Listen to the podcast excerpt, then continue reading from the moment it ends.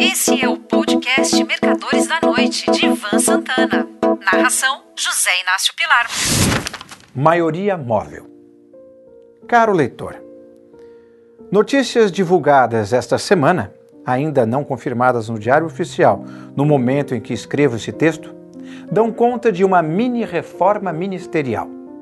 Segundo elas, o senador Ciro Nogueira irá assumir a Casa Civil, cujo titular, general Luiz Eduardo Ramos, será deslocado para a Secretaria-Geral da Presidência, ocupada pelo ministro Onyx Lorenzoni. Para não deixar Onyx órfão de um carguinho, ele é pau para toda obra, será recriada a pasta do Trabalho e Previdência, da qual será o titular.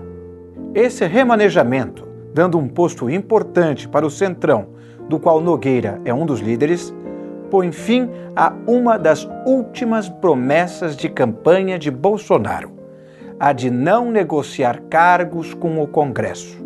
Agora, vejamos do que se trata a maioria móvel, da qual o presidente irá precisar até o fim de seu mandato. Em seu livro Tudo a Declarar, editora Nova Fronteira, de 1989, o ex-ministro da Justiça Armando Falcão costumava dizer que o governo Juscelino Kubitschek, que não tinha maioria no Congresso, precisava negociar com a oposição composta por extremos, a UDN de direita e o PTB de esquerda. Falcão e JK chamavam isso de maioria móvel.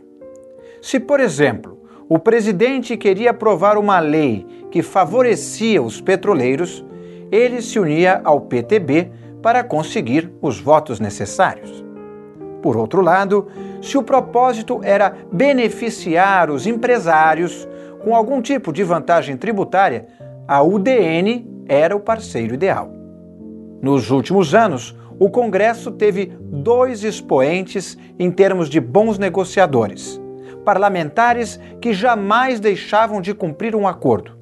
Estou me referindo ao deputado Inocêncio de Oliveira, que chegou à presidência da casa, e ao senador Romero Jucá, que servia a todos os governos, fossem de centro, direita ou esquerda. O próprio Jair Bolsonaro, que exerceu diversos mandatos, sempre militando no baixo clero, cansou de negociar com opositores. Só como exemplo, digamos que o capitão precisasse de assinaturas para emplacar um projeto de financiamento da Caixa Econômica com juros subsidiados para a construção de casas para agentes penitenciários. E queria o voto de Vicentinho, do PT. Recebia a seguinte contraproposta: Eu assino, desde que você assine esse meu diminuindo a carga horária de trabalho dos mergulhadores de plataformas submarinas. Gostaria de salientar que o encontro acima foi invenção minha, apenas para explicar como a maioria móvel funciona. Jânio Quadros, que sucedeu JK, não gostava de negociar com o Congresso, nem mesmo por intermédio de terceiros. Seu sucessor, João Goulart, só conseguiu assumir o cargo após a implantação do parlamentarismo e a nomeação de Tancredo Neves para primeiro-ministro. Tancredo foi um dos maiores negociadores políticos que o Brasil já teve. Um plebiscito pôs fim ao novo regime e Jango pôde ser presidente de fato, mas jamais teve o Congresso na mão.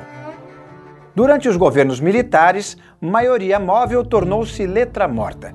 Bastava o general da vez caçar, através do ato institucional, parlamentares que se opunham com muita garra ao Planalto. José Sarney, que caiu de paraquedas na presidência, conseguiu nas eleições parlamentares de 1986 que o seu partido, o PMDB, elegesse maioria absoluta no Congresso foi a maior chance, por sinal não aproveitada, que um presidente da história recente do Brasil já teve. Mas Sarney não soube aproveitá-la.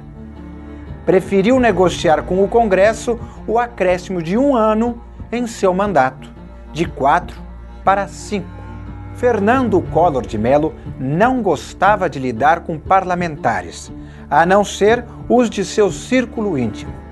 Em vez de ser caçado, o máximo que se dignou a fazer foi comparecer a um jantar na casa do deputado Onaireves de Moura. Collor saiu-se tão mal no regabof que o próprio Onaireves acabou votando a favor da aceitação do pedido de cassação. Itamar Franco era outro que não apreciava um acordo. Felizmente, um dos seus ministros, Fernando Henrique Cardoso, primeiro nas relações exteriores e mais tarde na Fazenda, fazia isso por ele.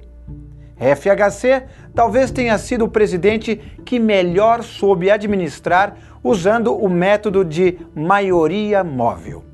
Conseguiu aprovar quase todas as suas propostas, inclusive a de reeleição.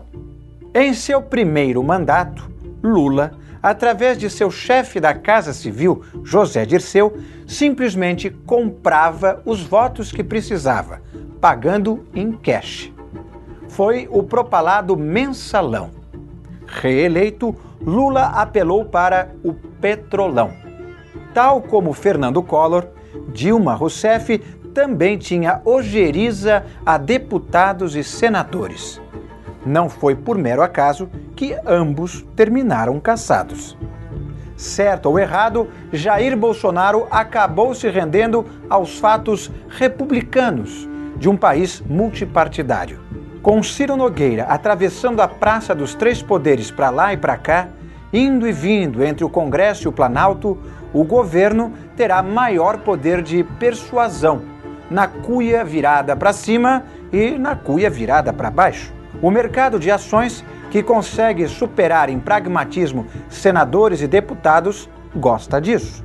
Se funcionar e alguns projetos importantes forem aprovados, teremos bolsa para cima e dólar para baixo. Você ouviu Mercadores da Noite de Ivan Santana. Narração: José Inácio Pilar.